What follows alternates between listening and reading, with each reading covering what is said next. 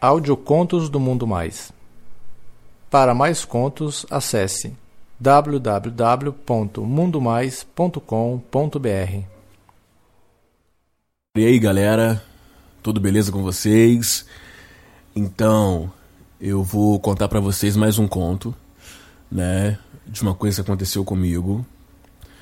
E também foi com meu amigo Flávio, né? A gente depois que teve a primeira vez junto, a gente se tornou meio que parceiro, sabe?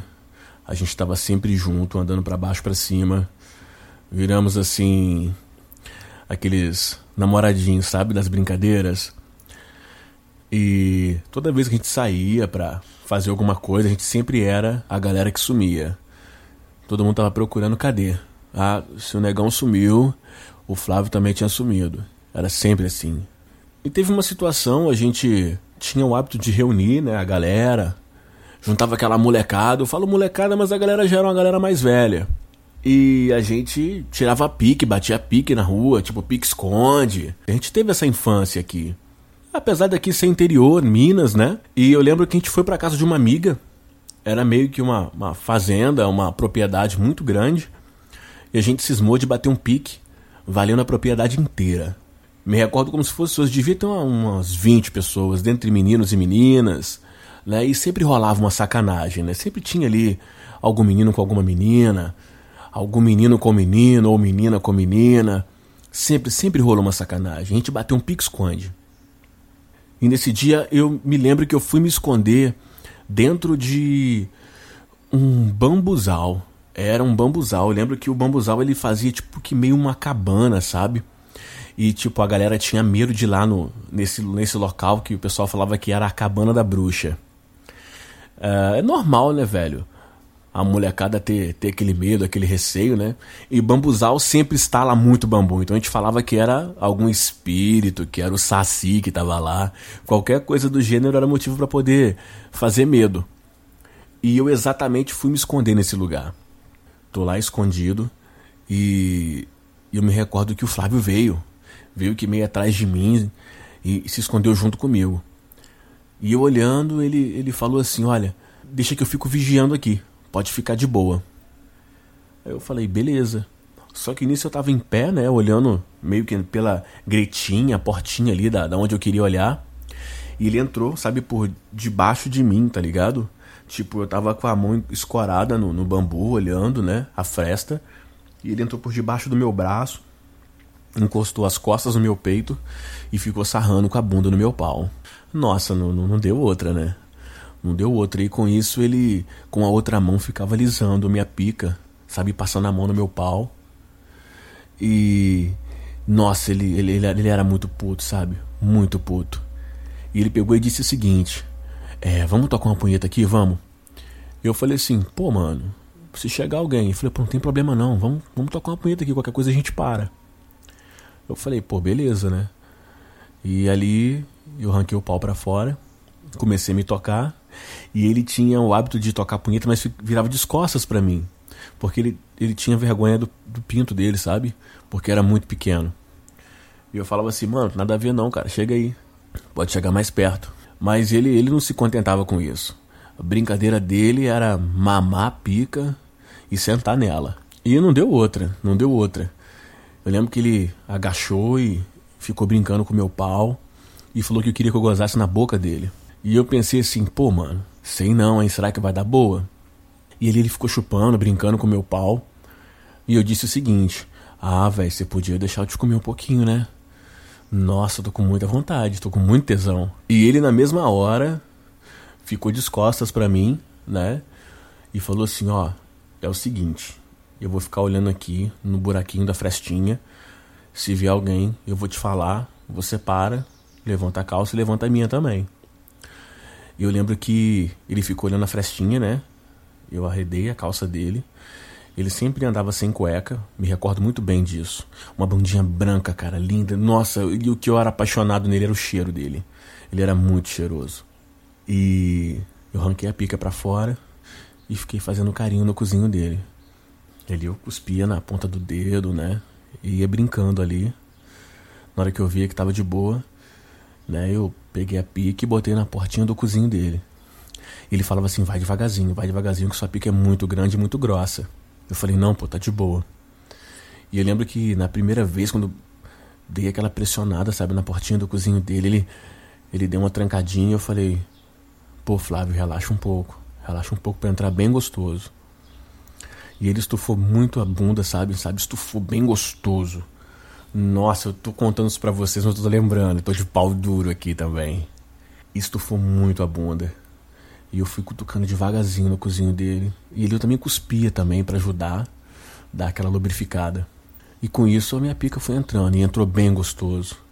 E eu socava bem devagarzinho no cozinho dele. Sempre gostei de socar assim, sempre gostei de brincar assim. E socando bem devagarzinho. Eu fazia a cabeça da minha pica, sabe, vir quase na portinha e voltar. E ele, ele suspirava, sabe, gemia bem gostosinho. E e quando eu tava socando, ele pegou empurrou, sabe? Me empurrou. Pediu para que eu sentasse, né? No chão, que ele queria sentar no meu pau.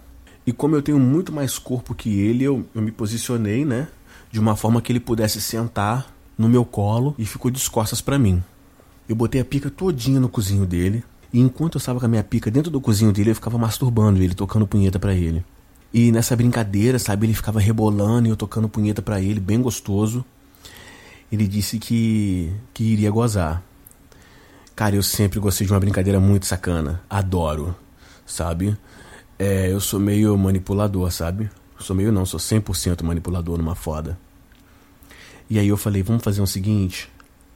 Eu vou ficar te tocando. Se você sentir vontade de gozar, você me fala porque eu vou parar. Eu também não tô com vontade de gozar, então vai ser sacana você gozar e eu não.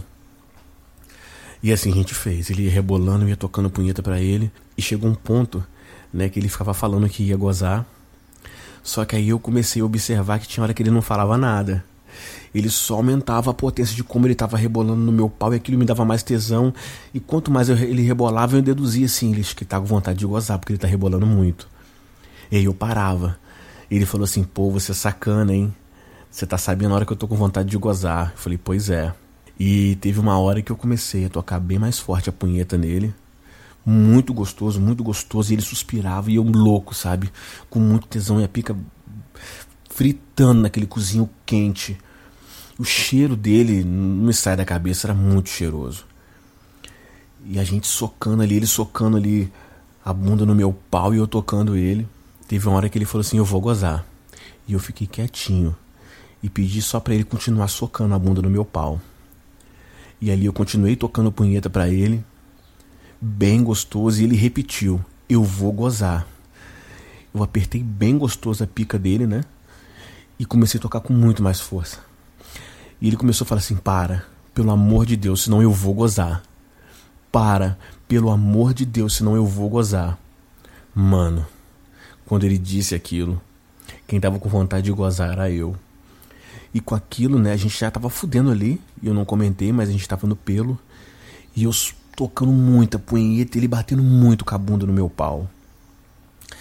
Quando ele disse, cara, acho que pela terceira vez que ia gozar, eu, eu abracei ele forte, né?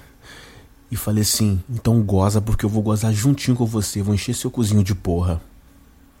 Velho, não deu outra. Ele urrou tão gostoso e eu não parei de tocar punheta, velho. Não parei. Sabe quando dá aquele nervosão que tem alguém tocando punheta pra você e você para, pelo amor de Deus, tirar a mão? Foi exatamente. Eu tenho muito mais corpo que ele. Eu abracei ele gostosão. Segurei os braços dele, sabe? As mãos com o braço. E entrei tocando punheta. Ele gozou que nem um cavalo. Com a minha pica dentro do rabo dele. Eu enchi o cozinho dele de porra. Nossa, ele pediu pelo amor de Deus para soltar e eu soltei. Nisso que eu soltei, ele botou as duas mãos no chão e eu estava engatado no rabo dele.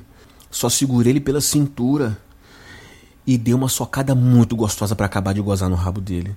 Nossa, que foda gostosa. E aí depois a gente foi, meio que se limpou mesmo. Ele não teve como, né? Porque ele não usava cueca. Ficou com o cozinho todo melado de porra. A minha cueca que eu tinha, eu tirei, me limpei e nem me lembrei de dar para ele. acabei deixando por lá mesmo. E eu lembro que depois ele falou assim: agora eu vou ter que ir embora para casa para trocar de roupa.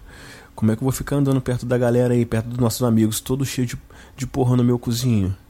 Eu falei, então vai lá, depois você volta, a gente continua a brincadeira aqui com a galera. E assim ele foi embora e depois não voltou para brincar. Foi uma brincadeira que durou um tempo bom, até porque depois que a gente botou a cara entre a galera, né?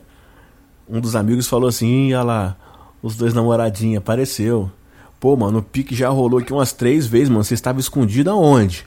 Eu falei, ah, mano, a gente teve que resolver uma parada aí. Agora a gente vai ter que ir embora. A galera falou assim, ah, resolveu uma parada, né? Vocês acham que engana a gente?